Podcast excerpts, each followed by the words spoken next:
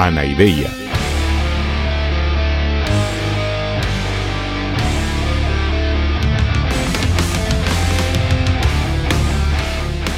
Podcast cínico de divulgación filosófica.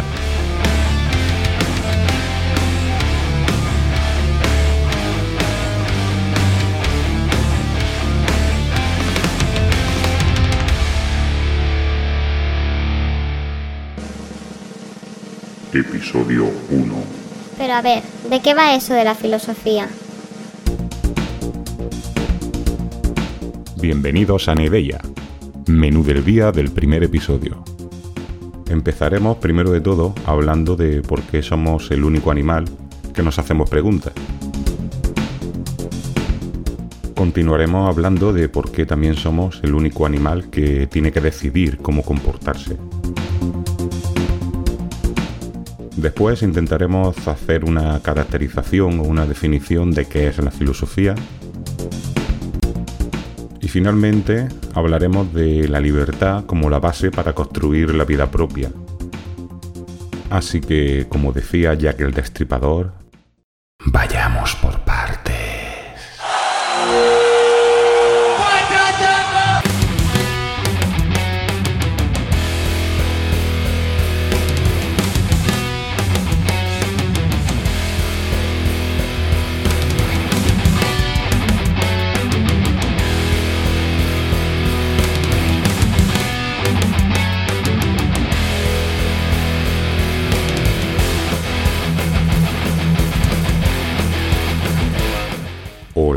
Mis queridos drugos. Empezamos ahora el recorrido por la historia de la filosofía. Pero antes de, antes de empezar a ver cómo fue ese origen histórico, tenemos que pararnos un poquito a pensar. Lo primero que hay que hacer en la vida es fijarse un poco alrededor. Si nos fijamos alrededor nuestro, pues veremos que hay montañas, que hay ríos, que hay árboles y que hay animales también. Y evidentemente nosotros, los seres humanos, pertenecemos a este último grupo, somos animales. Pero dentro de los animales nos damos cuenta de que los seres humanos somos unos animales un poquito especiales. Somos unos animales que tienen unas características diferentes de los demás.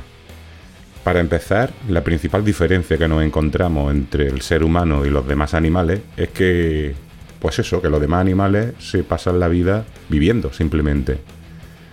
Nosotros no solo pasamos la vida viviendo, sino que nos planteamos nuestra propia vida e intentamos comprender la realidad en la que vivimos. Es decir, un perro, un gato, yo tengo aquí a mi gato Gordaimon ahora mismo que me está mirando, y mi gato Gordaimon se pasa la vida pues simplemente comiendo, jugando, cazando, y otros animales también, este poco lucha, pero otros animales pues corriendo, luchando, pero nosotros no. Nosotros, además de comer, de dormir, de jugar o de luchar, si hace falta, nosotros nos hacemos preguntas. Nos hacemos, de hecho, muchas preguntas. Nos preguntamos cosas desde las más cotidianas, de qué voy a hacer hoy, qué me voy a poner, a cosas más generales como por qué sale el sol cada mañana, por qué llueve, por qué a veces hace calor, por qué a veces hace frío, y por qué se van repitiendo esos ciclos. Es decir, nosotros los seres humanos constantemente siempre nos estamos repitiendo preguntas. Siempre nos estamos planteando por qué pasan las cosas. Eso a los animales no les hace falta, no se plantean eso. ¿Por qué hace frío o por qué hace calor? Mi gato Gordaimon simplemente o padece el frío o padece el calor y vive y punto.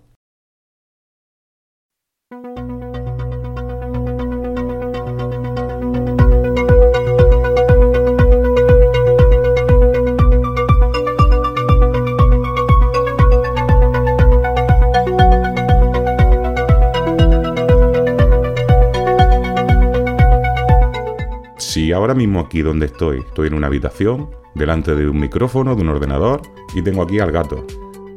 Si ahora de pronto entrara una esfera luminosa, extraña, suspendida en, aquí en medio de la habitación, ¿cómo sería la reacción de Gordaimon y cómo sería mi reacción? Seguramente el gato, cuando lo viera, lo primero que se pondría alerta. A ver si eso representa un peligro.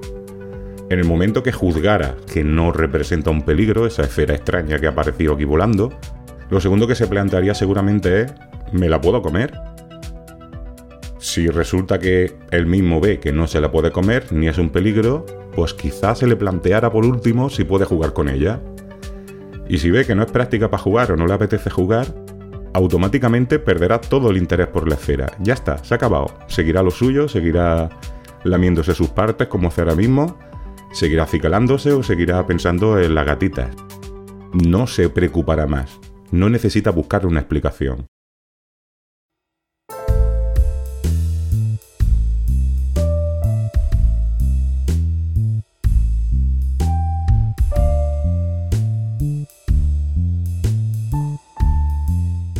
En cambio, evidentemente, yo o cualquiera de vosotros que os pasará esto, a la que ves una cosa así extraña, no solo tienes la misma reacción que un animal. Lo primero seguramente también sería intentar juzgar si eso representa un peligro. Pero a la que juzgamos que no representa ningún peligro, no nos vale con decir, ah, bueno, pues mira, pues ya está, sigo lo mío. Nosotros no pararíamos hasta tener una respuesta o al menos una hipótesis, alguna explicación plausible pensar que estás soñando, o pensar que estás drogado, o no sé, o plantearte si lo que me fumé hace un rato era solo tabaco, o, si somebody put something in my drink, o algo así, no sé, pero no nos quedaríamos tan tranquilos. Porque necesitamos, necesitamos comprender las cosas. El gato se la suda exactamente todo esto. Lo que le interesa es lo que le resulta un beneficio, un peligro y punto. Lo demás se le refanfinfla.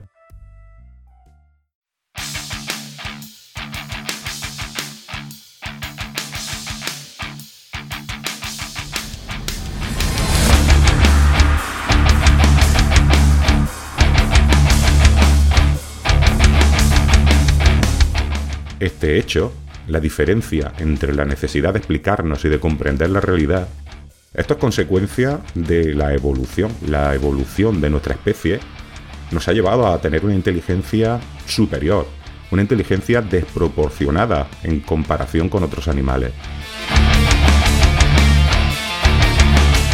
Si habéis estudiado en biología, eh, sabréis que durante el proceso evolutivo de nuestra especie, lo que el proceso natural fue promocionando fue la inteligencia como herramienta adaptativa. Es decir, hay especies que se adaptaron al medio, a los diferentes medios ambientes mediante herramientas físicas. Yo qué sé, pues un león tiene una garra importante, es una fuerza grande, y eso es lo que le permite tener un nicho en el ecosistema. Pues una gacela corre muchísimo, tiene una gran velocidad, y eso es lo que le permite buscarse un hueco en el ecosistema.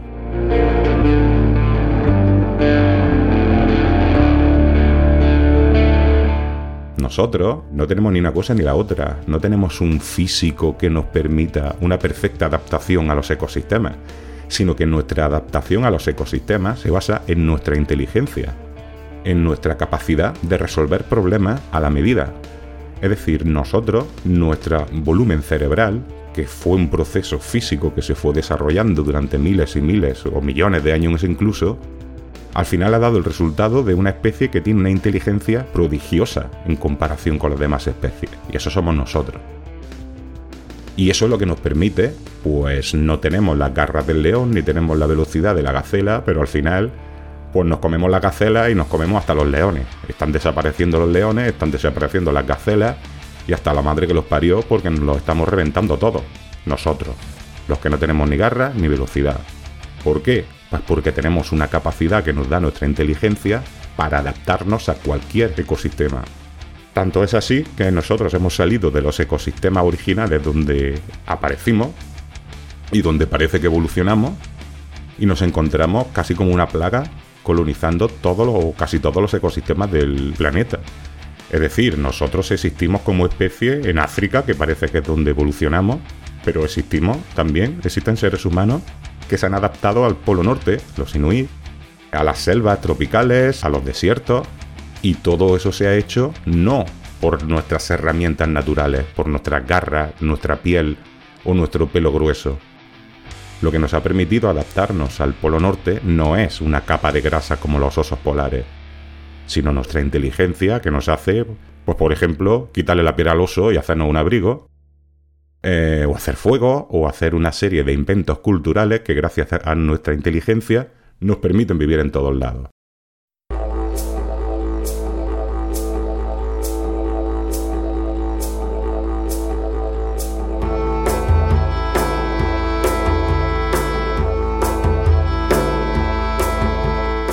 Pero claro, esa inteligencia tuvo unos efectos secundarios.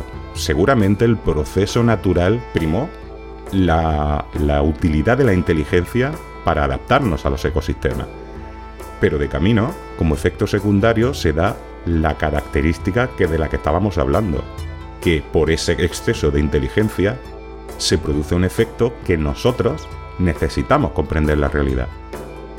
Cosa que no tienen otras especies porque no tienen esa inteligencia, porque no les ha hecho falta, porque mi gato Gordaimon tiene la inteligencia suficiente para hacer lo que necesita hacer.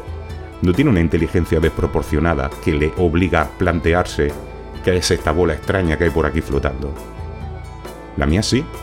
Mi inteligencia me da para vivir, para adaptarme a las diferentes circunstancias y me obliga a cuando me aparece una cosa extraña darle explicación. Y no solo a una cosa extraña, sino también a las cosas cotidianas. Necesito darle una explicación a qué es este mundo, a por qué eh, hay ciclos de estaciones, qué pasa cuando alguien muere.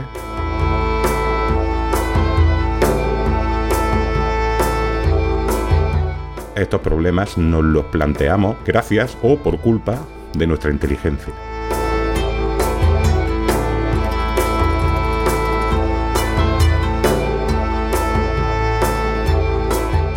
En definitiva, como consecuencia de nuestra evolución, nosotros, los seres humanos, necesitamos comprender el mundo en que vivimos. Los animales no necesitan comprenderlo, simplemente les basta con vivirlo.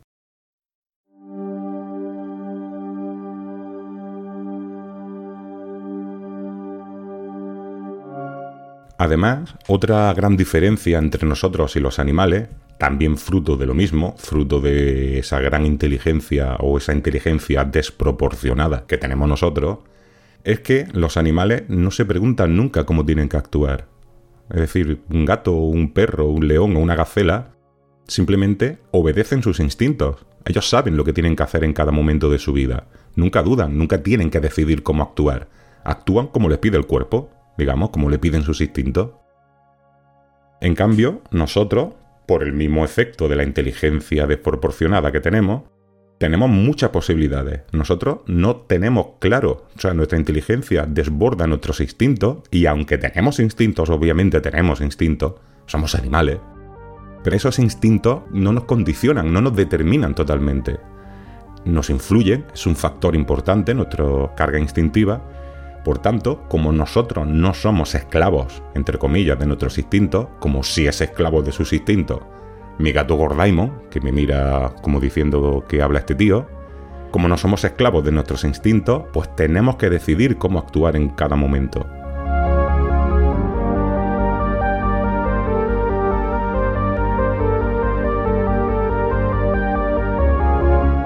Y para eso necesitamos tener unas ciertas pautas que nos ayuden a comportarnos, que nos ayuden a saber cómo tenemos que actuar. Esas pautas de actuación en base a las cuales nos pasamos a la hora de decidir cómo comportarnos, las obtenemos no, no de nuestros instintos, repito, sino, pues, por ejemplo, de nuestra educación, del contexto social, lo que se llaman, lo que solemos llamar las normas. Y hay normas de muchos tipos. Pues hay desde normas simplemente de buena educación, hacemos cosas que consideramos correctas para ser bien educados, porque consideramos que hay que hacer así, pasando por normas legales, los que llamamos las leyes, o incluso normas morales, que son las que más nos interesarán aquí, y también por supuesto otro tipo de normas como por ejemplo pues normas religiosas para las personas creyentes, etcétera, etcétera.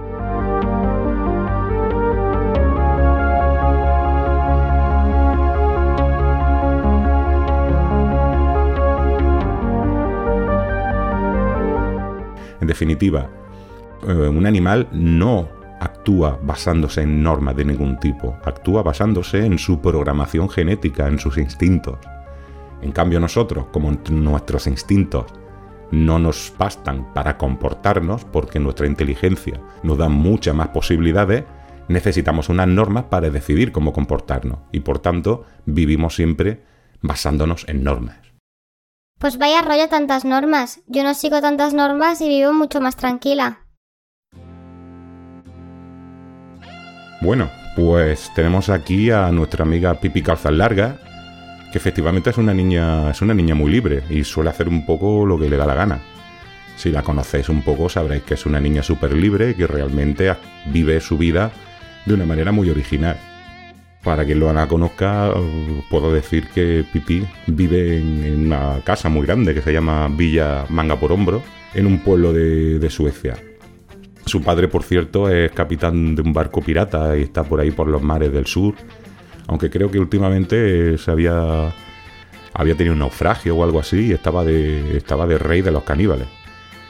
Con ella, ya os digo que no vive ningún adulto, ella es ella hace lo que considera que tiene que hacer y solamente vive con, dos animales. Vive con un monito que se llama el señor Nilsson y con un caballo de lunares que se llama Pequeño Tío. Si no la conocéis, os invito a que busquéis por, por diferentes fuentes la serie de televisión donde se explican sus aventuras o, mejor aún, la novela. Hay una novela buenísima donde se explican todas sus historias. Bueno, Pipi, a ver, entonces tú qué dices, que tú no, no sigues normas como los demás o qué? No, esas son las cosas que los adultos siempre queréis que hagamos los niños. Pero como yo soy mi propia adulta, no me enseño normas de esas tan aburridas. Seré una animala como mis amigos y viviremos todos tranquilos. Y entonces, digo yo, si tú no actúas según normas, ¿cómo sabes lo que tienes que hacer? Pues muy fácil, hago lo que me parece bien hacer. Así siempre acierto y nadie me dice que he hecho mal las cosas. Pero a ver, si tú haces lo que te parece bien, quiere decir que tú intentas hacer bien las cosas, ¿no? Bueno, sí, nunca hago cosas que me parecen mal. Bueno, pues entonces, hija mía, estás siguiendo tus propias normas. Tú sigues tus propias normas, pero eso también son normas. Lo que pasa es que a ti, pues no te mola, no te gustan las normas que enseñan los adultos y entonces pues te has inventado normas tuyas más guay, más divertidas.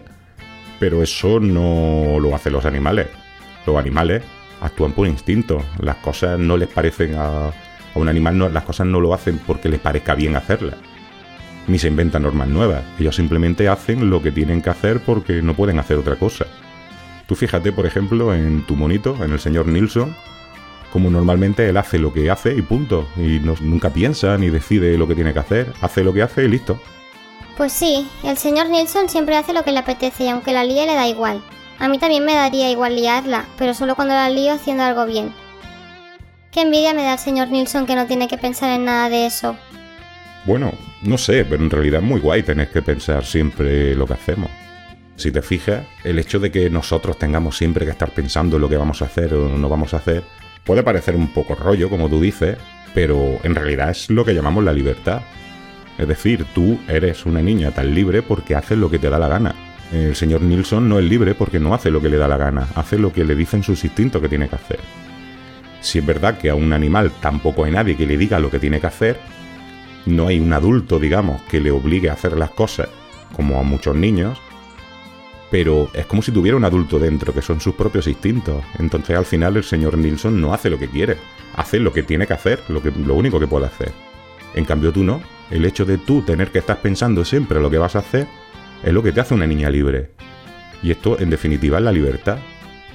Además, en tu caso, mejor todavía, porque yo diría que tú eres de las personas más libres que conozco, porque tú no solo piensas todo lo que haces y actúas según lo que tú decides, sino que encima las normas en base a las cuales tú actúas, te las has inventado tú, es decir, eres más libre que nadie. Pues sí, puede ser. Me gusta ser libre. Qué bella es la vida. Bueno, pues exactamente por eso es por lo que existe la filosofía. Porque nosotros los seres humanos tenemos curiosidad, por eso nos hacemos preguntas, y tenemos libertad, y tenemos por tanto que decidir lo, cómo actuar en cada momento. En definitiva, podríamos decir que, que la filosofía nace, nace de, este, de esta necesidad que tenemos de comprender la realidad y de comprendernos nosotros mismos y también del intento de ser mejores personas. Estos son los motores, en definitiva, de la filosofía. Dicho de otra manera, los seres humanos filosofamos, es decir, hacemos filosofía, pues porque dudamos y porque queremos saber. Y también filosofamos pues porque queremos ser libres y de hecho somos libres y queremos mejorar, queremos ser buenas personas, queremos vivir mejor, queremos ser la persona que nosotros decidimos.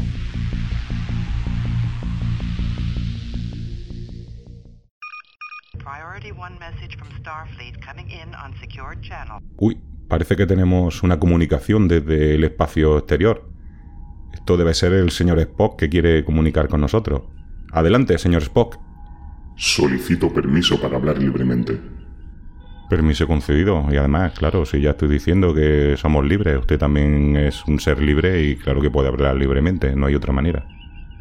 He estado siguiendo la conversación y creo importante señalar que en ningún momento ha definido usted qué es la filosofía.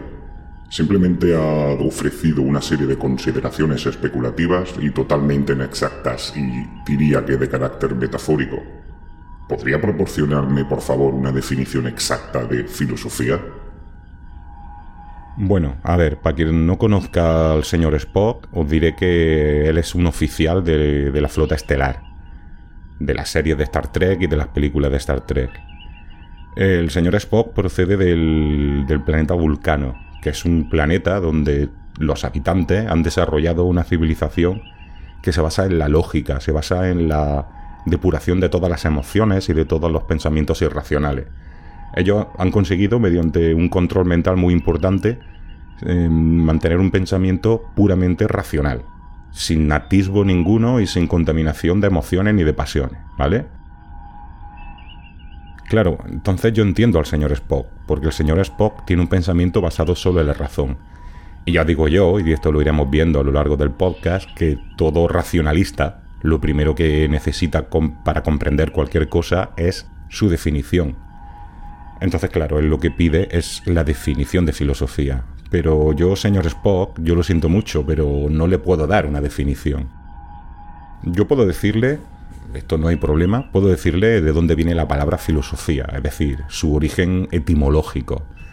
Eso es muy sencillo, esto la, la palabra filosofía viene de una palabra griega que es, que es filos, que significa amor por algo, y de otra palabra griega que significa sofos, que significa sabiduría.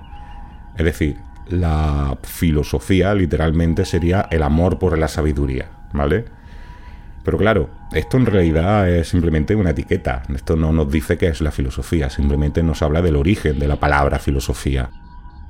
Más allá de esto, yo le digo que yo incluso afirmaría que es imposible dar una definición exacta, concreta y definitiva de qué sea la filosofía. Porque es que a lo largo de la historia ha habido muchos intentos y, no existe ninguna propuesta que sea aceptada por todos. Por tanto, yo diría que es casi imposible dar una definición definitiva de filosofía. De hecho, esto justamente es una característica, una particularidad de esto que llamamos el saber filosófico. Y eso no pasa en otros saberes. Es decir, un físico tiene muy claro qué es la física, un biólogo tiene clarísimo qué es la biología, y te pueden dar una definición precisa y, concreta. En cambio, en la filosofía, el primer problema filosófico es justamente qué es la filosofía.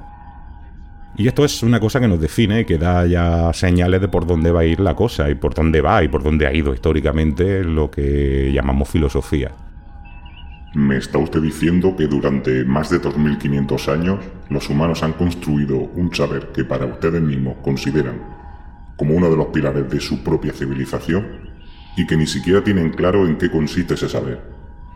Es fascinante, su especie no deja de sorprenderme nunca. Pero, a ver, señor Spock, yo creo que en realidad no es tan grave. Yo ya le digo que no le puedo dar una definición exacta de qué es la filosofía. Pero yo en realidad lo tengo muy claro, yo, sé perfectamente qué es la filosofía y creo que como yo, cualquier persona que haya estudiado, que haya leído, que conozca algo de filosofía, sabe qué es la filosofía. Es muy difícil dar una definición. Sin embargo, es muy fácil comprender lo que, lo que es. Yo le remitiría a los versos de Antonio Machado, que es un poeta terrícola que escribió lo siguiente. Él decía, Caminante no hay camino, se hace camino al andar. Eso es una falacia lógica, pero creo captar el sentido. Bueno, no sé si será una falacia, pero yo le propongo esta estrategia. Ya que no es posible una definición exacta, yo no se la puedo dar y creo que nadie se la podría dar, yo creo que es mejor hacer lo que decía Machado, empezar a andar, y así comprenderá usted lo que es la filosofía durante el camino. Es decir, yo creo que la mejor manera de comprender qué es la filosofía es filosofando, no intentando buscar una definición exacta porque no la vamos a encontrar. Entiendo que no hay alternativa, así que de acuerdo, pero realmente creo que es muy sorprendente que una especie tan caótica como la suya no haya desaparecido hace miles de años. Bueno, yo entiendo también que los vulcanianos han depurado sus emociones y tienen un pensamiento puramente lógico e imagino que la filosofía vulcana debe ser súper racional y súper guay. Pero a ver, yo le recuerdo que usted es hijo de padre vulcaniano, pero hijo de madre humana. Así que, señor Spock, tampoco se me ponga chulito, no se me venga arriba porque tampoco toca. Acepte mis disculpas. Solicito permiso para retirarme. Permiso concedido.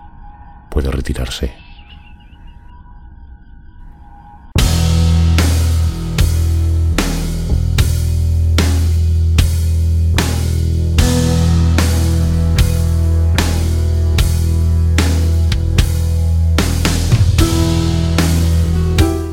Bueno, yo creo que sería el momento de hacer una breve recopilación, un mínimo resumen de lo que hemos visto para que quede claro. Y ya estamos llegando casi al final.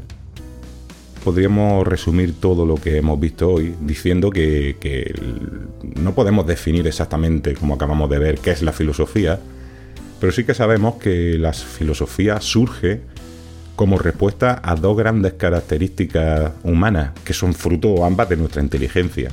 La curiosidad que es lo que nos obliga, lo que nos impulsa a intentar comprender la realidad en la que vivimos, a hacernos preguntas y a, buscar respuestas.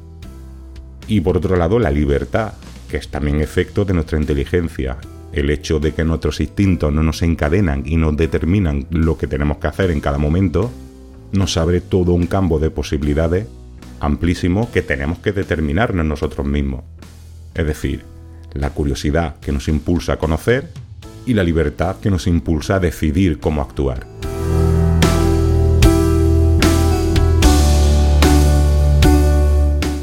Estas dos son los dos grandes motores, las dos grandes fuentes de, necesidad filosófica y lo que han hecho que siempre, desde siempre, el ser humano intente adaptarse a su realidad y a su, y a su vida desde una aproximación basada en la inteligencia, que veremos que es, en definitiva, la filosofía. Che, te dejaste lo más importante que nos da la inteligencia. Bueno, el que faltaba hoy ya. Por si no lo reconocéis, ya os digo que este señor que acaba de hablar es Diógenes de Sinope, que es el famoso filósofo cínico, aquel que vivía en un tonel, bueno, en realidad era una tinaja, eh, que es ese filósofo cínico famoso que se dice que, que llegó a trolear a Alejandro Magno cuando se le plantó diciéndole, pídeme lo que quieras, que yo te lo concederé y el colega lo único que se lo bueno lo único que se le ocurrió no lo que se le ocurrió decirle es eh, pues mira si me da conceder lo que yo quiera apártate chaval que, que me estás tapando el sol. A ver Diógenes qué es lo que me estoy dejando eh, pibe todo ese quilombo que explicás está muy lindo pero lo mejor de la inteligencia y la libertad es que podés mandar a cagar a todas las convenciones sociales, a las normas y a las leyes, y podés vivir sin depender de nada ni de nadie, y al final volvés al principio, la mejor manera en que podemos vivir. Es igual que los animales, hacer lo que te da la real gana en cada momento sin que nadie te rompa las bolas. Mm, por eso vive en una tinaja. Cuantas más cosas tenés, más te tienen esas cosas a vos. Cuanto más te comprometés con la sociedad, menos libre sos. Cuanto más conozco la gente, más quiero mi perro. Sayonara, baby.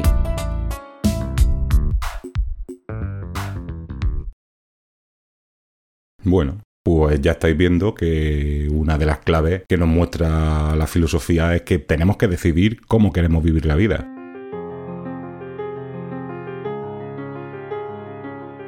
Aquí acabamos de tener un ejemplo. Hay, hay, muchas maneras de vivir la vida. La libertad de la que estábamos hablando nos da muchas maneras de vivir.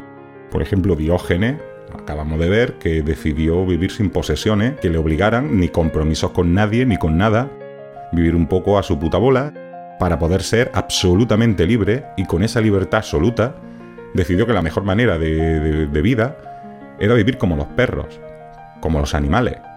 Es decir, volver a lo que decíamos al principio, volver a la sencillez de la vida de un perro. Y de hecho, cínico viene de perro. Eran los filósofos cínicos, eran los filósofos perros. Eso ya lo veremos en programas más adelante cuando hablemos del cinismo. Pero que realmente el ideal de vida de, Diógenes era esto.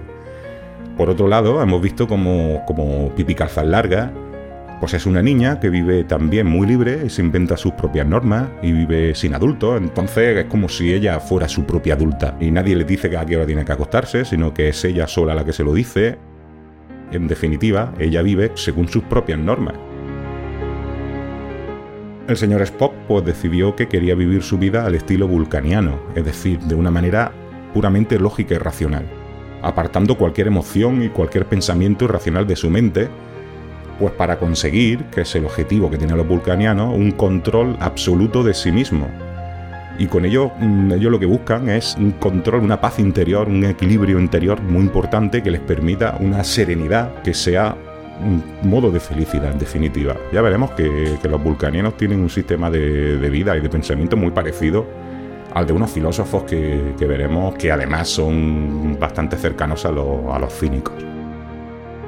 Yo, por ejemplo, yo pues yo he decidido con mi libertad, pues yo he decidido ser padre, ser profesor de filosofía y bueno, y ahora también he decidido ser podcaster ¿Por qué? Pues porque yo con mi libertad he visto que como más realizado me siento es transmitiendo a otras personas, a mis hijos, por supuesto, a mis alumnos y ahora a mis oyentes, las cosas que yo considero importantes y las que me ayudan a estar satisfecho conmigo mismo. No sé si podría decir que soy feliz, pero desde luego sé que hay cosas que me llenan mucho y una de las cosas que me llena mucho es transmitir a otras personas esta, esta pasión o esta eh, querencia que tengo por, cuestionarme las cosas de la vida y de, la realidad y del ser humano, en definitiva de la filosofía. Y tú que estás escuchando este podcast, pues también pues tienes que escoger el camino que quieres seguir. Porque como ser humano, todo está abierto a tu inteligencia, a tu curiosidad y a tu libertad. Y tú que me escuchas, eres el único o la única que puede tomar el camino que decida te pueden recomendar, te pueden incluso intentar obligar, pero al final, al final, al final, al final, eres tú con tu libertad el que tiene que decidir cómo vive y qué tiene que hacer en cada momento y a lo largo de su vida. Bueno, evidentemente, a no ser que haya algún perro que me esté escuchando, claro, porque entonces en ese caso no tiene que conocer nada, porque no tiene esa curiosidad, ni tiene que decidir nada, porque ya lo tiene todo decidido. Y encima, fijaros, ha llegado al nivel de nuestro amigo Diógenes, el modo de vida de los perros. Pues eh, si algún perro me escucha, que sepa que ya lo tiene todo hecho.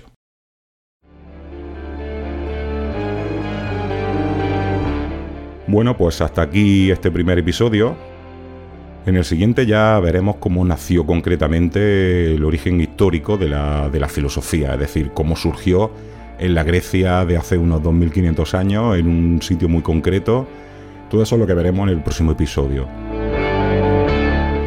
Muchas gracias por escucharme recordar suscribiros al podcast para no perderos nada. Ahora empezamos ya con, con la chicha de verdad. El podcast está disponible en todas las plataformas más importantes. Está en Spotify, en Evox, en Apple Podcasts, en Google Podcasts y en muchas otras que también lo podréis encontrar.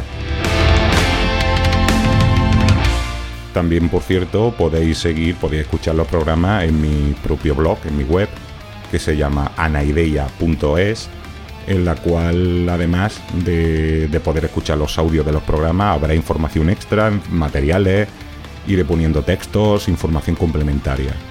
Y por supuesto también os espero en las redes sociales, tanto en Instagram como en Twitter con el usuario arroba. En estas redes sociales iré colocando cositas, mm, resúmenes, alguna infografía de, los programas. Y por supuesto, si, tenéis alguna duda, alguna observación, algún comentario, alguna declaración de odio o de amor, me la podéis también hacer llegar al mail que es anaideafm.gmail.com.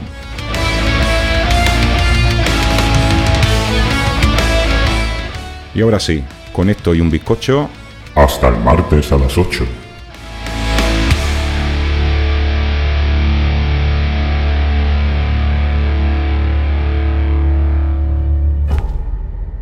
Cuando me muera, echadme a los perros. Ya estoy acostumbrado.